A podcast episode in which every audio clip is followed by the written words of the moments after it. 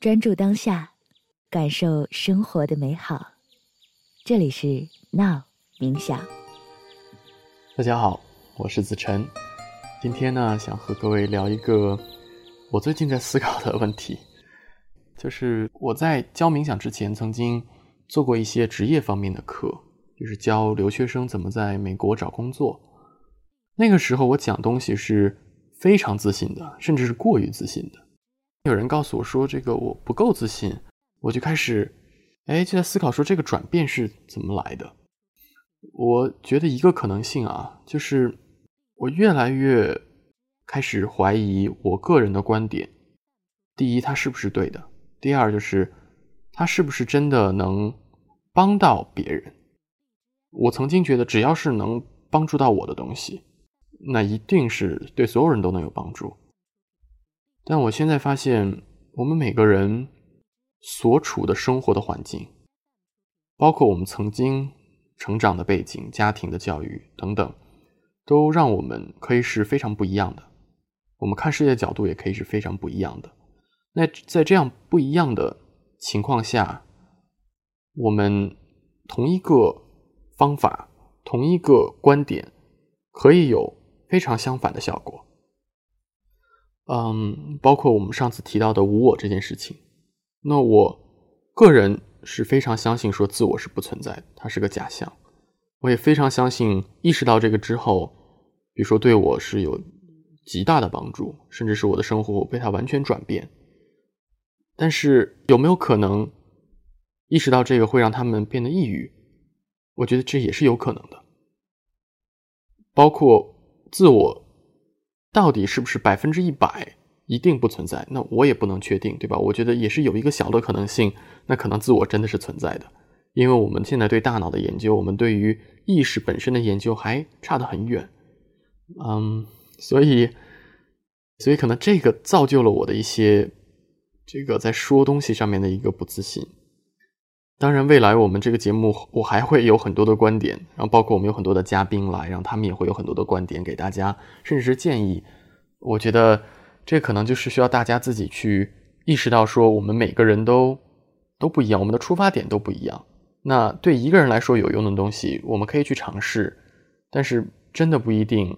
呃，就对我们每个人都适用啊！我很喜欢一句话，他说：“你把世界上所有的建议加起来，呃，他们就都互相抵消掉了。”嗯，我还有一本书，这本书里就是汇集了很多成功的人，让他们给的建议，然后你就发现，他们这个相同成功的人可以是给到非常不同的建议，有些时候是相反的。那怎么样在？这样的情况下去找到说什么样的建议更适合我们，呃，我觉得这个是可能蛮值得我们多聊一点的一个话题。那我们先从啊一些例子来开始说吧。那我就先说我在大学的时候曾经创业，然后在那个时候就开始很喜欢去看一些什么乔布斯、比尔盖茨他们说的话。然后每次看完，我就去跟我的当时跟我一起创业的朋友分享。然后他叫世伟啊，他人非常的睿智。他在那个时候他就告诉我，他说：“Jason，我觉得你太容易相信这些成功人说的话，他们不一定都适用于我们。”然后我当时就觉得说：“你你在胡说什么？就是这些成功的人，他们是最成功的，对吧？他们的话我们不听，我们听谁的？我们听那些失败者的吗？”嗯，那直到后面我可能认识人越多，看的事情越多，我才意识到说，哇，原来世伟说的真的是很有道理。就是你会发现，继续说创业啊，那有些成功的创业公司，他们说持之以恒是秘诀，你只要坚持下来，一定就能成功啊。有些就说千万一定要尽快的迭代，然后发现一点点不对，就赶快换一个方向，然后。找一个更适合这个市场的产品做这个产品，然后也有很多公司用这样的方式很成功。那当然也有很多坚持一直在坚持，然后最后因为走的方向不对，最后失败了的公司。那也有一直在转方向，然后但是不够专注，然后最后还是失败了的公司。所以对啊，就是我觉得人生上的、职业上的、感情上的建议，它都有这个问题，就是我们永远把一个建议走到头、走到极端，物极必反，它永远都会有呃这个不好的一个效果。那我们还可以举一些别的例子啊啊，我想想一些我们这个社会主流观点上面觉得大家都比较认同的观点，那它有可能有什么反面的一个效果？那比如说啊。我们每个人都该有梦想，都该有个远大的目标，这个够主流的观点吧？当然，我我承认这个对大多数人来说都是非常重要的。但是还有一句话，他说的是：当你把你的目光一直盯着远方，你这个大的目标的时候，你会错过你余光当中闪闪发光的东西。那这句话，你可以把这个闪闪发光东西理解成。你生命中很重要的人，对吧？你的家人、你的爱人、你的父母，然后或者是一些好的机会。不知道你们有没有认识人，就是他从小的目标可能是要当科学家，要要做医生，要做什么呃律师，然后后面呃发现生活中就是机缘巧合一些小的机会他抓住了，然后就最后也非常的成功，然后走向了一个完全不一样的方向。那也有些人从小有一个目标非常的远大，他可能是我就要做总统，他觉得我要不做总统，我就是一个失败者，我人生就没有价值。那这个世界上有多少人能做总统？就那么几个，对不对？那如果很多人都有这样的梦想，并且觉得这个梦想不实现，我就是失败者的话，那可想而知，这个世界上会有多少人一直生活在所谓的这个自责、自卑当中。我曾经去过一个活动，它非常有意思。我第一次见过有这样的一个形式，就是他让每个人在纸上写下自己的一个梦想、一个远大的目标，然后再上台，啊，然后上台把这个你写下的这个东西扔到一个垃圾桶里，然后并且大喊说：“我就是我再也再也不想这样了。”就是，所以你就会看到有些人上去就非常戏剧性。有些人的目标可能是我要成为一个亿万富豪，然后好。我再也不需要成为一个亿万富豪了，不要了。那有些人梦想是说，我想要帮助尽可能多的人。然后那那个主持人就比较尴尬，说：“哎呀，虽然不想让你扔掉这个梦想，但是不行，我们还是要扔掉，扔掉它。”然后就把它扔掉。